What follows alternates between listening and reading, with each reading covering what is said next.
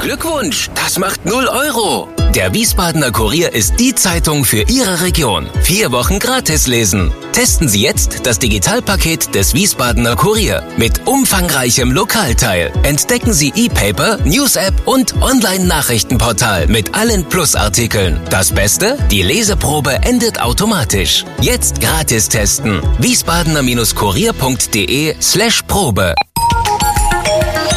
Wir sind VRM. Schröder trifft. Warum machen Sie, was Sie machen? Stefan Schröder, VRM-Chefredakteur, trifft in diesem Interview-Podcast spannende Gesprächspartner, die einen besonderen Lebenslauf, etwas Besonderes geschafft oder geschaffen haben.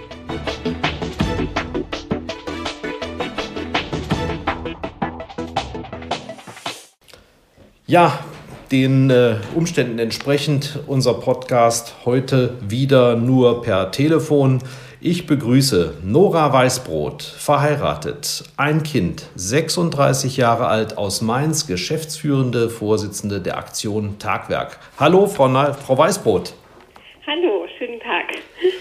Sie sind blutjung, feiern schon ein kleines Jubiläum vor 20 Jahren haben Sie mit Gleichgesinnten den ersten Marsch, glaube ich, für Ruanda in Ingelheim veranstaltet. Da waren Sie gerade mal 16. Wie kam es denn dazu? Ja, das äh, ist tatsächlich schon eine Weile her, aber ja, letztendlich, ähm, weil ich auch etwas gesucht habe, wie ich mich engagieren möchte. Und es gab eben mit der Kinderhilfsorganisation Human Help Network aus Mainz eine Möglichkeit, einen Solidaritätsmarsch, einen, einen Lauf, äh, bei dem Schülerinnen und Schüler ähm, ein, paar, ein paar Kilometer laufen konnten und sich dafür Sponsoren, also Spenden, Spender sozusagen suchen konnten. Und ähm, bei mir an der Schule in Ingelheim, es war noch eine Schule, die im Aufbau war, gab es so eine Aktion nicht. Und ich kannte die Aktion aus Mainz eben. Und dann habe ich gedacht, mit einer Freundin zusammen, versuchen wir das doch mal in unserer Schule und sind zum Direktor, der ehrlich gesagt sehr offen damals war und ähm, ja, uns da auch sehr unterstützt hat. Und dann hatten wir den ersten Go for Rwanda für das rheinland-pfälzische Partnerland äh, organisiert. Und weil es irgendwie wir gedacht haben, naja, es ist schön, dass unsere Schule jetzt mitmacht, haben wir das Ganze dann auch auf alle Schulen in Ingelheim ausgeweitet. Und es war damals tatsächlich die größte Demonstration, die Hauptstraße entlang in Ingelheim. Und eine, ja, ähm, tolle Aktion und wir hatten viele Mitstreiterinnen und Mitstreiter. Und daraus ist dann irgendwie das Engagement auch weiter gewachsen. Das waren wie viele Teilnehmer damals? 2000 Schülerinnen und Schüler haben damals mitgemacht. Und ähm, ja, wir waren eine Handvoll äh, jungen Leuten, die das organisiert haben. Und irgendwie haben wir dadurch, habe ich auch gemerkt, wenn man selbst manchmal die Dinge in die Hand nimmt, kann man etwas bewirken. Und das habe ich dann auch äh, weiter fortgeführt. Ich meine, Sie hätten ja auch als Hobby ähm, Reiterin werden können oder eine Weltreise machen oder im Austausch nach Amerika gehen. Woher kommt dieses Helfergehen, das Sie offenbar in sich tragen? Naja, Helfergehen weiß ich gar nicht, ob ich das so nennen würde. Ähm, ich glaube, ich hatte schon immer Freude, Dinge zu organisieren ähm, und bin auch durch meine Eltern auch in, einem, in, einer Familie aufgewachsen, die einfach auch, sage ich mal, sehr interessiert äh, auf die Welt geguckt hat. Äh, mein Vater ist Fotograf, meine Mutter Journalistin. Ähm, äh, ja, auch, ich sag mal, auch politische Themen waren immer auch bei uns schon auch ein Thema. Ähm, und was ich einfach für mich gemerkt habe, damals auch schon als Schülerin, dass ich gerne Dinge organisiere, auch in der Gemeinschaft. Ich war in der Schülervertretung, habe mich da engagiert und das fing an mit kleinen äh, Dingen, ich sag mal, ein Rosenverkauf zum Valentinstag, die man organisiert hat, die Freude gemacht haben. Und dann eben mit in der 11. Klasse mit dem mit dieser Aktion, mit dem Go for Rwanda, eben diese, dieser Lauf, wo wir wirklich etwas bewirkt haben. Und ich anschließend auch in Ruanda war mit einigen Schülerinnen und Schülern und auch gesehen habe, was konnten wir jetzt mit dieser Hilfe auch erreichen, was für Projekte wurden umgesetzt. Und über dieses Wissen, das dann auch weiterzugeben, das war mir ganz wichtig, weil nicht jeder kann jetzt nach Ruanda reisen und die Projekte sehen. Und da habe ich dann angefangen, eben Schulen zu besuchen und darüber zu berichten, was wir jetzt vor Ort auch unterstützt haben. Und das war, glaube ich, ein ganz einschneidendes Erlebnis und ähm, ja, auch etwas, wo ich gesagt habe, das kann jetzt nicht das gewesen sein, das möchte ich auch weiterführen. Das ist ja unglaublich. Die Hilfe für Afrika dominiert, kann man sagen, ihr Leben. Also seit Sie 16 sind, nach dem Abi soziales Jahr bei Human Help Network, bei Ewald Dietrich, einem gemeinnützigen Hilfsunternehmen. Da muss ja irgendwas passiert sein, was sie angetrieben hat, weiterzumachen. Man muss sich mal vorstellen, das ist mehr als die Hälfte ihres Lebens, dass sie diesem Projekt gewidmet haben. Ja, das ist in der Tat so. Und ähm, natürlich muss man auch sagen, das war jetzt nicht alles so geplant. Also ich hatte jetzt nicht mit 16 oder auch nach der Schule, nach dem Abitur, äh, habe ich, hätte ich selber nicht gedacht, wenn ich ehrlich bin, dass ich das jetzt mal äh, 18 oder 20 Jahre machen werde. Ähm, aber natürlich ähm, ja, das ist vielleicht auch so ein, eine Sache von mir persönlich. Ich bleibe oft eben an Dingen. Also mir sind, äh, wenn mir was wichtig ist, dann bleibe ich auch dabei, auch durch schwierige Zeiten. Äh, es war ja nicht immer nur eine erfolgreiche Aktion, sondern wir haben vieles ausprobieren müssen und es ist auch viel Arbeit und viel Herzblut, was natürlich drin steckt. Und ähm, ja, immer wieder sich auch neue Ideen zusammen mit meinem Team einfallen zu lassen, dran zu bleiben, das ist, glaube ich, das Entscheidende. Und ähm, ich glaube, das A und O, ich weiß genau, wofür wir arbeiten. Und das ist auch das, was, was wirklich das Tolle an der Arbeit ist, dass man Menschen für Menschen arbeitet und wirklich auch seinen Beitrag leisten kann, dass es eben, dass die Hilfe auch ankommt bei den Menschen. Ja, das, das ist ja das dramatische Kapitel, Ihr erster Besuch in Ruanda war ja nicht so lange nach den schrecklichen Ereignissen mhm. dort. Wir erinnern mal daran, Millionen Menschen sind durch diesen Völkermord, durch diesen Genozid, einen Streit zwischen den Tutsis und den Hutus umgekommen oder verstümmelt worden. Viele Waisenkinder, Familien, wo es nur noch die Kinder gibt, keine Eltern, keine Großeltern. Mhm. Und Sie kommen als junges Mädchen in solch ein Land. Wie hat das auf Sie gewirkt? Ja, also 2001 war das, als ich das erste Mal in Ruanda ähm, war und, und die Projekte besucht habe. Was ich bis, also was wirklich eindrucksvoll war, war einfach, es gab so unglaublich viele junge Menschen, also wirklich Kinder, Jugendliche, eben in meinem Alter auch. Und ähm, ja, die irgendwie ihr Leben leben mussten und ähm, ja auch mit der Situation, mit dem Vergangenen, was ja echt erst ein paar Jahre her war, zurechtkommen mussten. Und trotz allem muss ich sagen, wie herzlich und auch wie interessiert auch die, die Leute wirklich damals auf uns zugekommen sind, das war sehr eindrucksvoll. Und wie sie jetzt auch, ja, ich sag jetzt mal, ich meine, das waren ja nur dann doch kurze Begegnungen, aber wie sie eigentlich auch einen positiven Eindruck hinterlassen haben. Also ich weiß noch, dass wir uns wirklich austauschen konnten und sie auch wissen wollten, wie leben wir denn? Und wir einfach auch über Alltagssituationen oder gemeinsame Interessen äh, ins Gespräch kamen. Und ähm, ja, und dann natürlich auch zu sehen, dass wir hier, das waren damals Straßenkinderzentren beispielsweise, die wir unterstützt haben, dass wir wirklich für eben eine, einige dieser Jugendlichen auch Hilfe leisten konnten. Natürlich, um Gottes Willen, nicht für alle. Aber das war irgendwie auch eine ganz, ähm, ja, auch äh, deutliches Zeichen zu sagen, okay, diese Hilfe muss weitergehen, um wenigstens einigen Menschen auch Bildung zu ermöglichen, denn das ist nun mal der Schlüssel ähm, eben für ein eigenständiges Leben. Da kommen wir gleich noch drauf. Wichtig ist, glaube ich, zu wissen, Ruanda, sagten Sie eingangs, ist ähm, das Partnerland von Rheinland-Pfalz. Sie konnten durchaus also schon ähm, auf Strukturen aufbauen. Sie sind da nicht mit dem Rucksack ja. hin und äh, haben ja. da das erste Office eingerichtet, sondern Sie konnten da in eine Pipeline reinarbeiten. Das ist auch nochmal ganz wichtig zu sagen, Human Health Network, eine Kinderhilfsorganisation mit Sitz in Mainz, ist seit 30 Jahren, die haben jetzt gerade letzte Woche ihren 30. Geburtstag gefeiert, ähm, eben auch aktiv selber in Ruanda. Ähm, und das ist unser fester Projektpartner, mit dem wir wirklich alle Projekte auch vor Ort umsetzen. Und eben, ja, durch die Partnerschaft Rheinland-Pfalz-Ruanda gibt es vor Ort eben auch Strukturen und äh, viele, viele äh, Projekte, die unterstützt werden. Und ähm, genau, es ist jetzt nicht so, dass ich da alleine los bin und mir irgendwie Projekte gesucht habe. Das wäre auch gar nicht möglich. Und wir brauchen auch mit Aktion Tagwerk einen festen Projektpartner. Und da haben wir eben Human Health Network. Jetzt kommt eine junge Frau. Sie waren dann grob geschätzt 17 oder 18 Jahre alt bei dem ersten Ruanda-Besuch. Wie, wie sind Sie denn mit jungen Leuten da in Kontakt gekommen? Oder hat man Sie überhaupt ernst genommen, als Sie da angetanzt sind?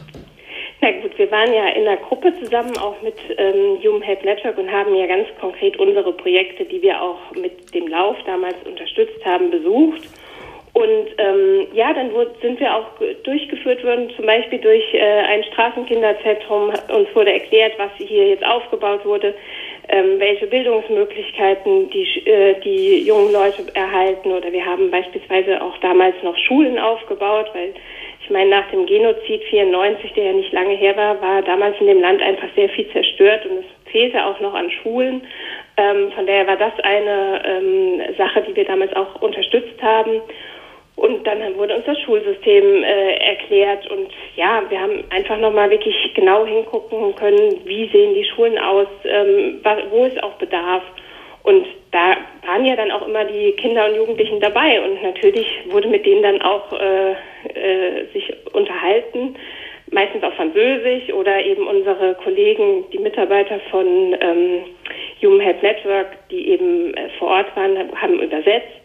Oder tatsächlich auch, und das ist auch heute noch so, wenn wir auf Projektreisen sind, ganz viel auch mit Händen und Füßen. Es werden Spiele gespielt ähm, zusammen und sich auch, ja, also Kommunikation ist in irgendeiner Form immer möglich. Ja. Am meisten liegt Ihnen die Bildung der jungen Menschen am Herzen. Das haben Sie jetzt gerade schon gesagt. Wie weit sind Sie denn da nach Ihren eigenen Maßstäben und Anforderungen vorangekommen? Ja, also das ist ganz wichtig bei allen Projekten, die wir mit Aktion Tagwerk und Human Health Network unterstützen, geht es um Bildung. Denn Bildung ist der Schlüssel, habe ich schon gesagt, äh, für ein eigenständiges Leben.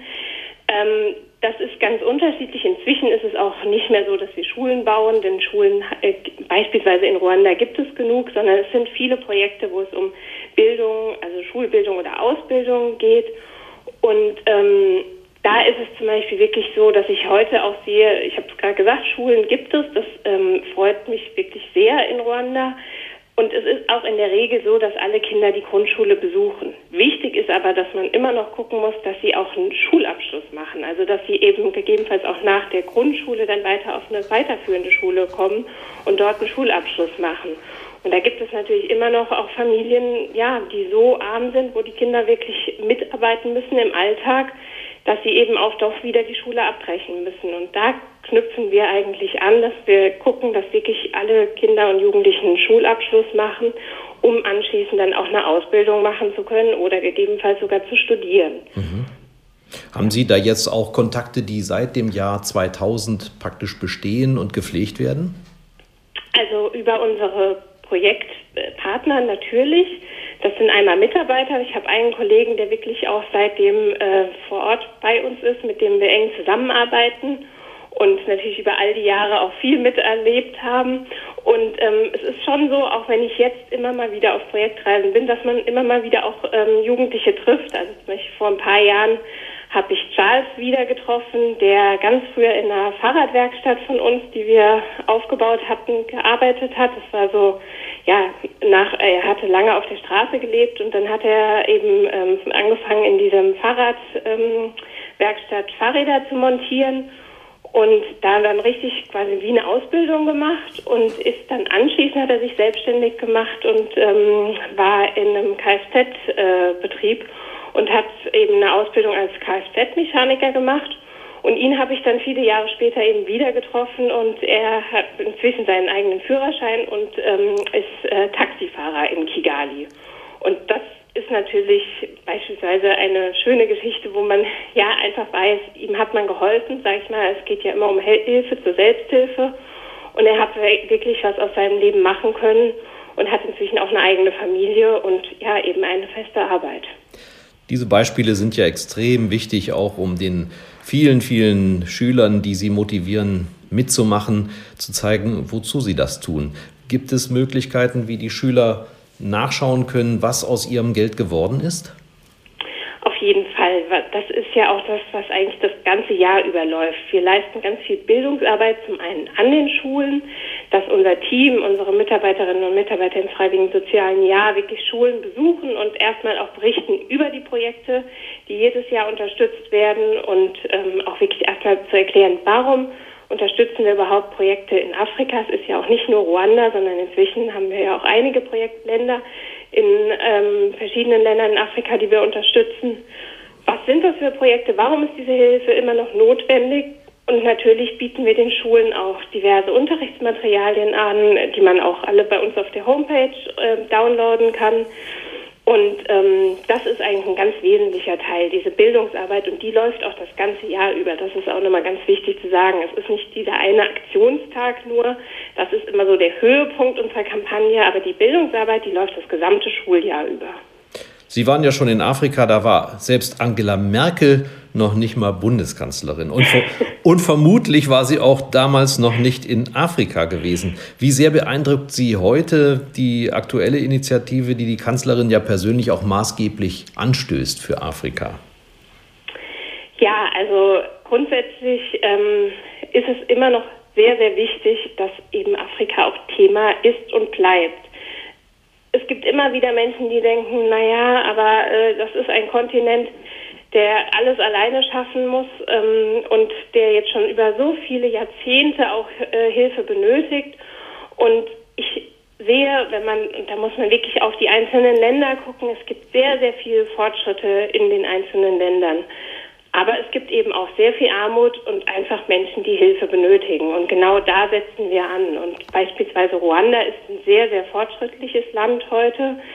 Ähm, nennen wir mal so auch ein Beispiel, zum Beispiel ähm, das Plastiktütenverbot in Ruanda wo wir uns alle eine Scheibe von abschneiden können, mhm. was bei uns erst jetzt in Deutschland, sage ich mal, beginnt. Das äh, gibt es schon in Ruanda seit vielen, vielen Jahren. Es sind ganz strikt alle Plastiktüten im Land verboten und auch jetzt fangen sie auch an, dass auch die Plastikwasserflaschen, diese, die man auch wegwirft, dass die auch ähm, verboten werden sollen.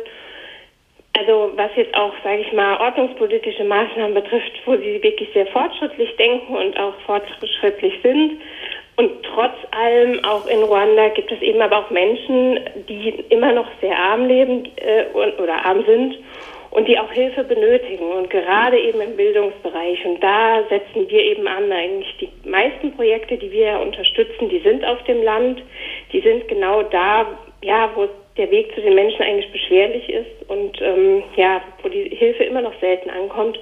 Und das ist eigentlich das Wichtige, worum es geht. Und deswegen ist es mir auch ganz wichtig mit Aktion Tagwerk, dass wir ja Afrika wirklich zum Thema äh, weiter beleben auch, zum Thema machen und eben aber auch aufklären und ähm, ja auch wirklich ein differenziertes Afrika-Bild an den Schulen vermitteln. Wie sehr glauben Sie, jetzt geben Sie mir mal eine Einschätzung, ist solch eine Initiative jetzt der EU, Frau von der Leyen macht Konferenzen ähm, oder auch Deutschland, von der Sorge geprägt, wenn wir nicht zu denen gehen, dann kommen die alle zu uns.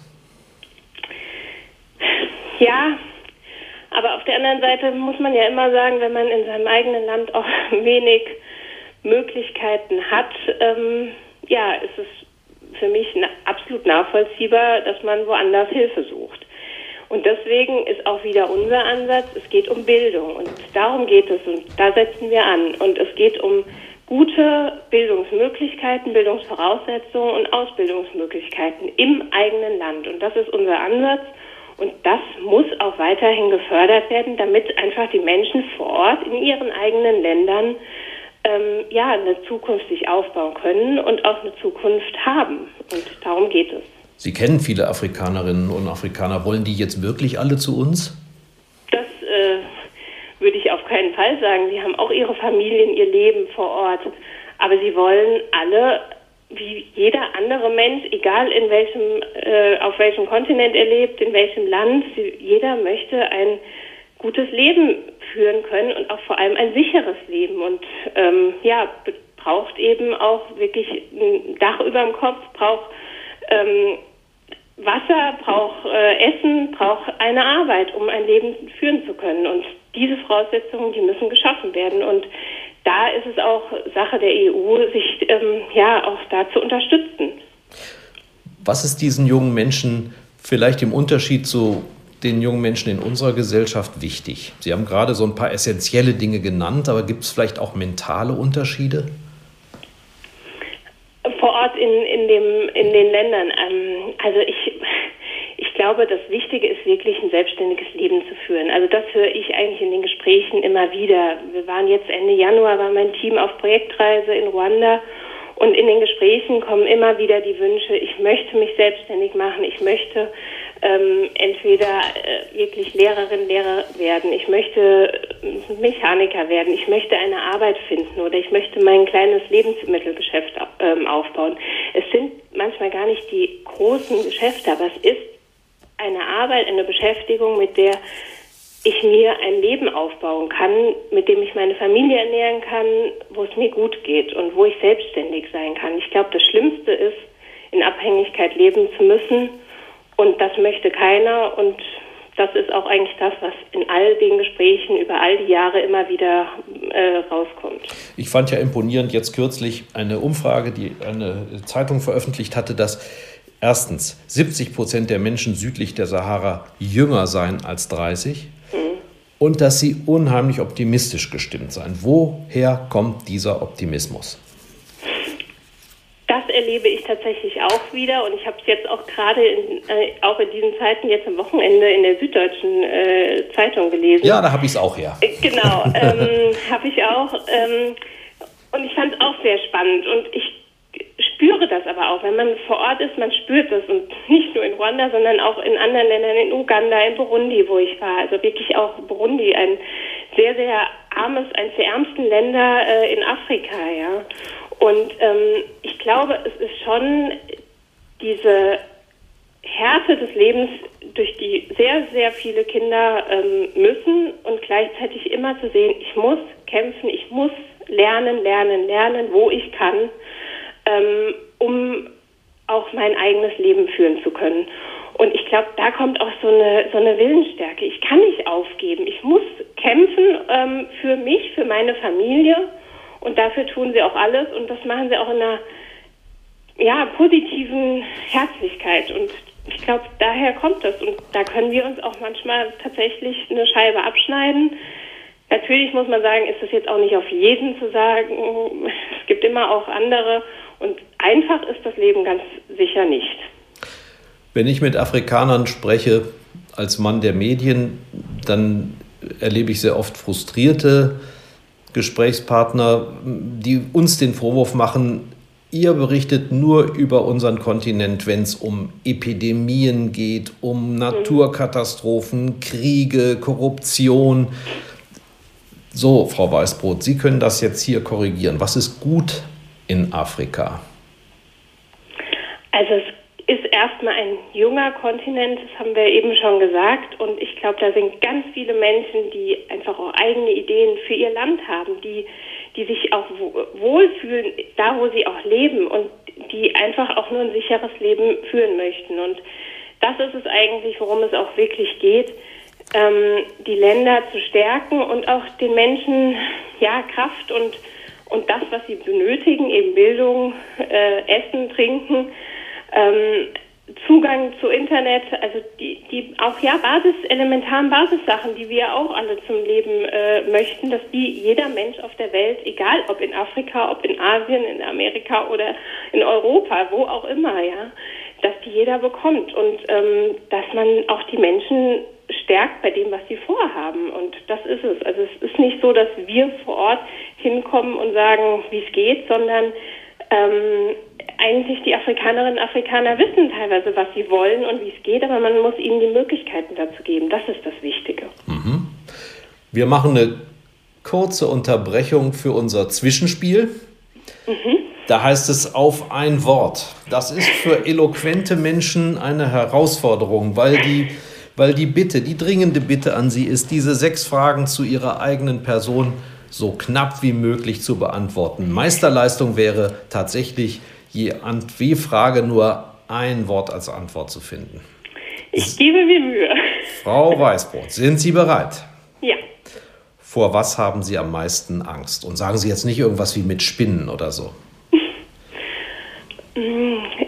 Ich, Krankheiten, Krieg und ja, ähm, Rassismus und dass das weitergeht. Was ist Ihnen eine Sünde wert? Schokolade. Kann ich nachvollziehen. Jeder Mensch ist eitel. Woran erkennt man das bei Ihnen? Äh, die Frisur muss sitzen. Bei jedem Und, Wetter. Mhm. Genau. Welcher Mensch ist Ihr Vorbild? Meine Eltern, aber da gibt es sicherlich auch noch einige andere, die ich im Laufe meines Lebens getroffen habe.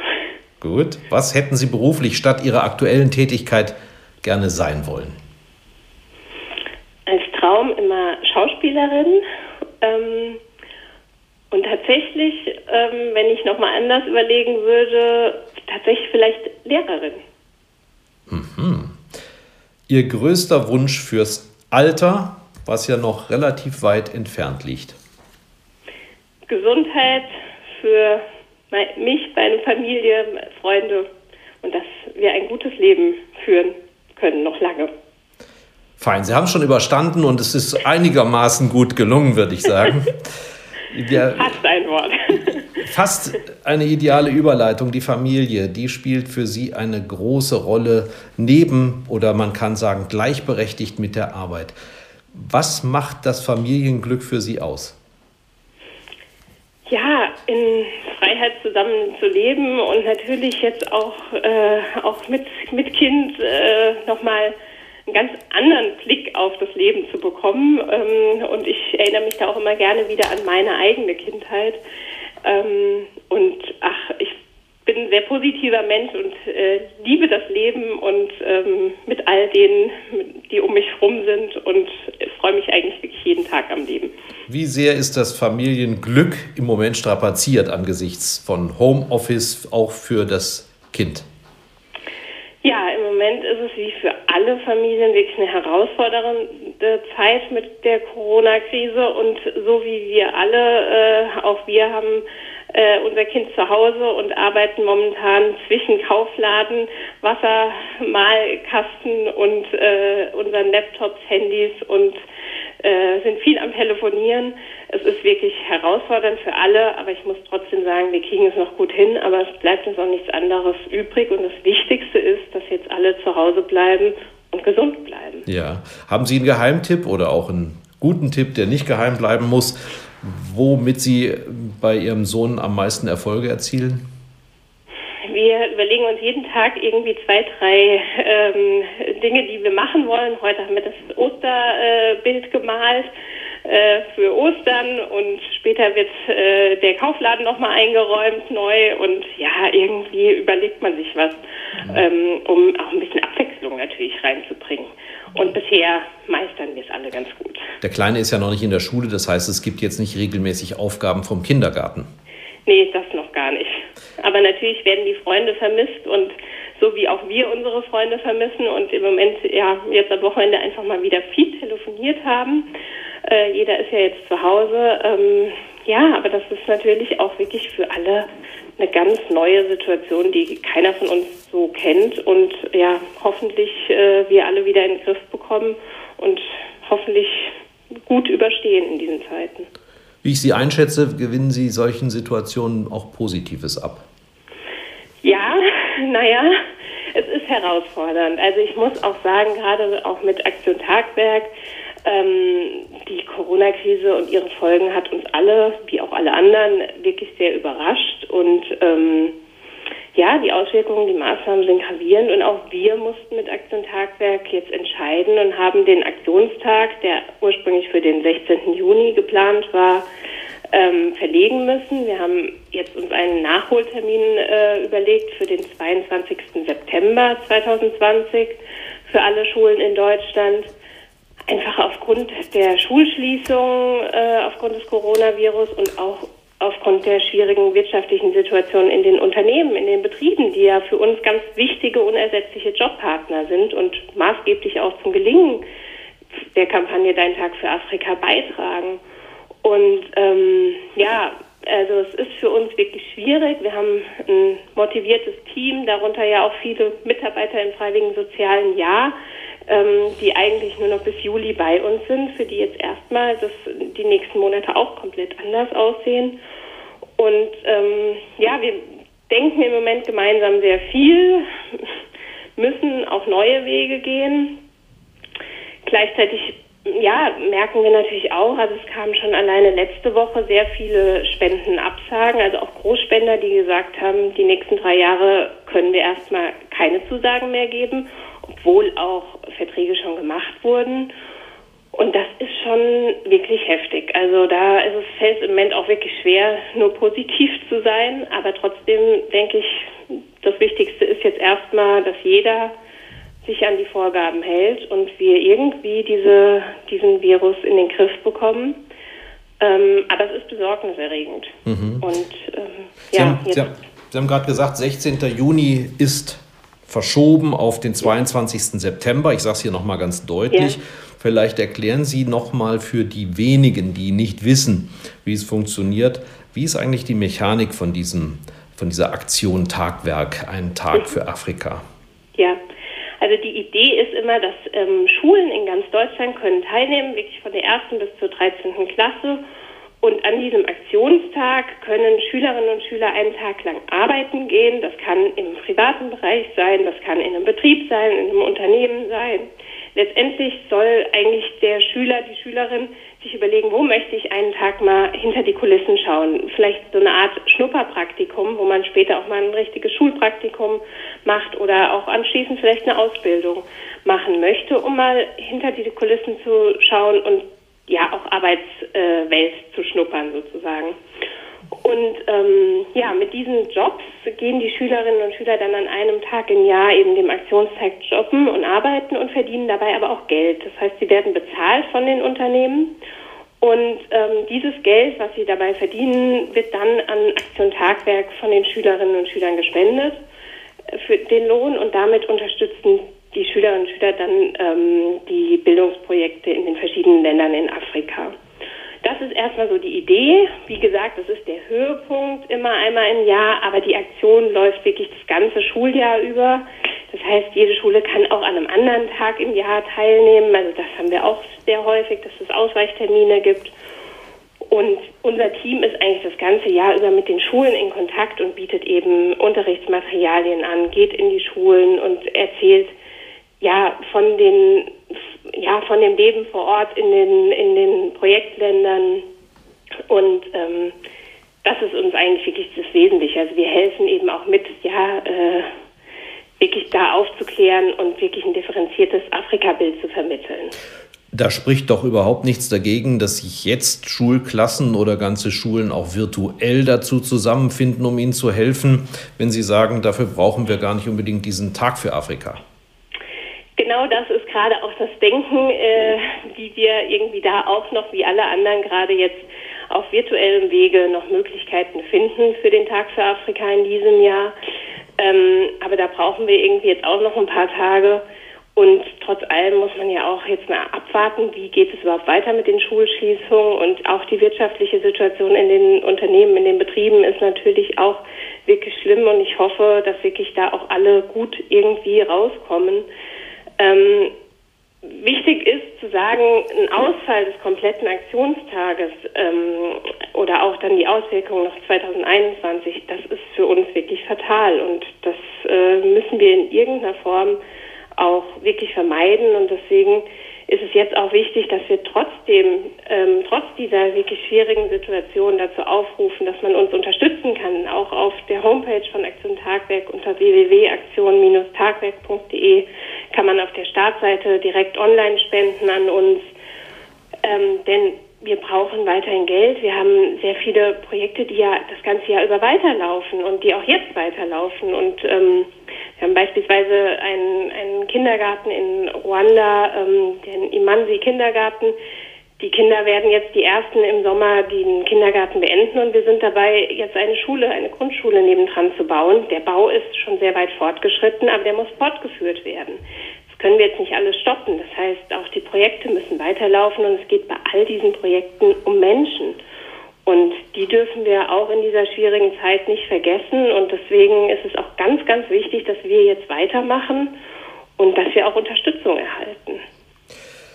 Mindestens genauso schmerzen würde Sie der Ausfall vom Open Ohr. Alternative, innovative Musik- und Diskussionsformate auf der Mainzer Zitadelle. Und Sie sind auch mittendrin, also nicht nur als Konsumentin, sondern Sie haben da auch viele Jahre schon mitgewirkt bei der Organisation. Ja, das Open Ohr Festival in Mainz ist ein, ein privates Hobby, auch eine Leidenschaft von mir. Ich war acht Jahre lang in der Projektgruppe, die das äh, Festival organisiert, allerdings seit drei Jahren nicht mehr. Inzwischen gibt es viele andere junge, kreative Köpfe, die das äh, Festival organisieren. Auch da ähm, natürlich am Pfingsten. Ich war in meinem ganzen Leben noch nirgendwo anders an Pfingsten. Ich bin gespannt. Ich, noch wissen wir nichts, wie es weitergeht, aber momentan kann man auch noch nicht sagen, wie es im Mai, Juni aussehen wird. Das geht ja allen so. Von daher warten wir es gespannt ab. Natürlich wäre es traurig, aber wie auch so viel anderes, was jetzt auch schon abgesagt wurde. Aber es sind besondere ähm, Vorkehrungen und an die müssen wir uns alle halten und ich kann es absolut auch nachvollziehen. Sie haben ja noch mehr Leidenschaften als Afrika und Open Ohr, habe ich gehört. Mit, mit voller Überzeugung und Herzblut ein Mainzer Mädchen. Dazu gehört ja nicht nur Fleischwurst, sondern auch die Fassnacht. Ähm, ist das richtig? Äh, ja, also äh, Fassnacht äh, auf jeden Fall. Als, als Mainzerin kommt man daran nicht vorbei und ich mag es sehr gerne am Fastnachtswochenende. Fleischwurst weniger, weil ich seitdem ich 14 bin Vegetarierin bin. Aber Fastnacht auf jeden Fall. Also mag ich gern und das Verkleiden macht jedes Jahr aufs Neue Spaß. Malu Dreyer, die Ministerpräsidentin und eine große Förderin, Förderin ihres ihrer Initiative, hat sie auch schon mal zu Mainz bleibt Mainz in das kurfürstliche Schloss eingeladen, ne? Ja, genau. Wie war das? das war, ich muss ehrlich sagen, äh, vorher kannte ich es auch wie viele vom Fernsehen und ähm, es war, war ein sehr, sehr schöner Abend und ähm, äh, sehr stimmungsvoll und ähm, ja, fast noch stimmungsvoller wie natürlich vor dem Fernsehen. Und das ist ja nicht immer bei Fernsehsachen so, Absolut. aber es war, ja, hat sehr viel Spaß gemacht. Haben Sie da eine Lieblingsverkleidung? Nee, tatsächlich ist mein Prinzip eigentlich jedes Jahr muss ich mir was Neues ausdenken. Und in diesem Jahr bin ich zu einer äh, Freundin, die Kostümbildnerin ist, und die hat mir dann was äh, kurzerhand genäht. Wow. Und was war das? Ähm, äh, es war so ein, eine Krake, die auf meiner Schulter saß und wow. ein Kleid und ja. Sie sind ja vielfach ausgezeichnet worden mit dem Bürgerpreis der deutschen Zeitungen, Bambi-Verleihung, Verdienstkreuz durch den Bundespräsidenten. Sind Sie so eine Art Greta von Afrika? Nein, die bin ich in dem äh, Maße nicht. Ähm, aber natürlich sind es tolle Auszeichnungen, mit denen ich mich sehr freue, weil die natürlich auch nochmal einen bestärken in dem, was wir tun und, und auch den Weg, den wir mit Aktion Tagwerk seit 18 Jahren jetzt gehen. Ähm, aber das bin auch nicht ich alleine, sondern auch mein Team, äh, die ich wirklich hier auch alle erwähnen möchte. Und das sind viele Mitarbeiterinnen äh, von Jahr zu Jahr ähm, im freiwilligen sozialen Jahr und eben auch äh, Festangestellte, die wir haben in den drei Büros von Aktion Tagwerk. Und ähm, ja, trotzdem und auch trotz all dieser Auszeichnungen und auch, dass wir das schon 18 Jahre machen, ist es immer wieder wichtig zu sagen, es ist auch mit dem Tag für Afrika kein Selbstläufer. Und wir brauchen die Schulen, wir brauchen die Unternehmen, die ähm, Betriebe, die das unterstützen. Wir brauchen die Eltern, die dahinter stehen. Und wir brauchen Partner und Sponsoren. Denn ohne all die wäre auch unsere Kampagne kein, äh, würde die nicht funktionieren. Mhm. Und von daher ist es auch Jahr für Jahr, dass wir wirklich äh, alle uns dafür einsetzen, auch zu diesem bundesweiten Schülerengagement aufzurufen. Ähm, es ist wirklich ein Appell, es ist nicht eine einmalige Aktion, sondern wirklich eine Kampagne, die das ganze Jahr überläuft.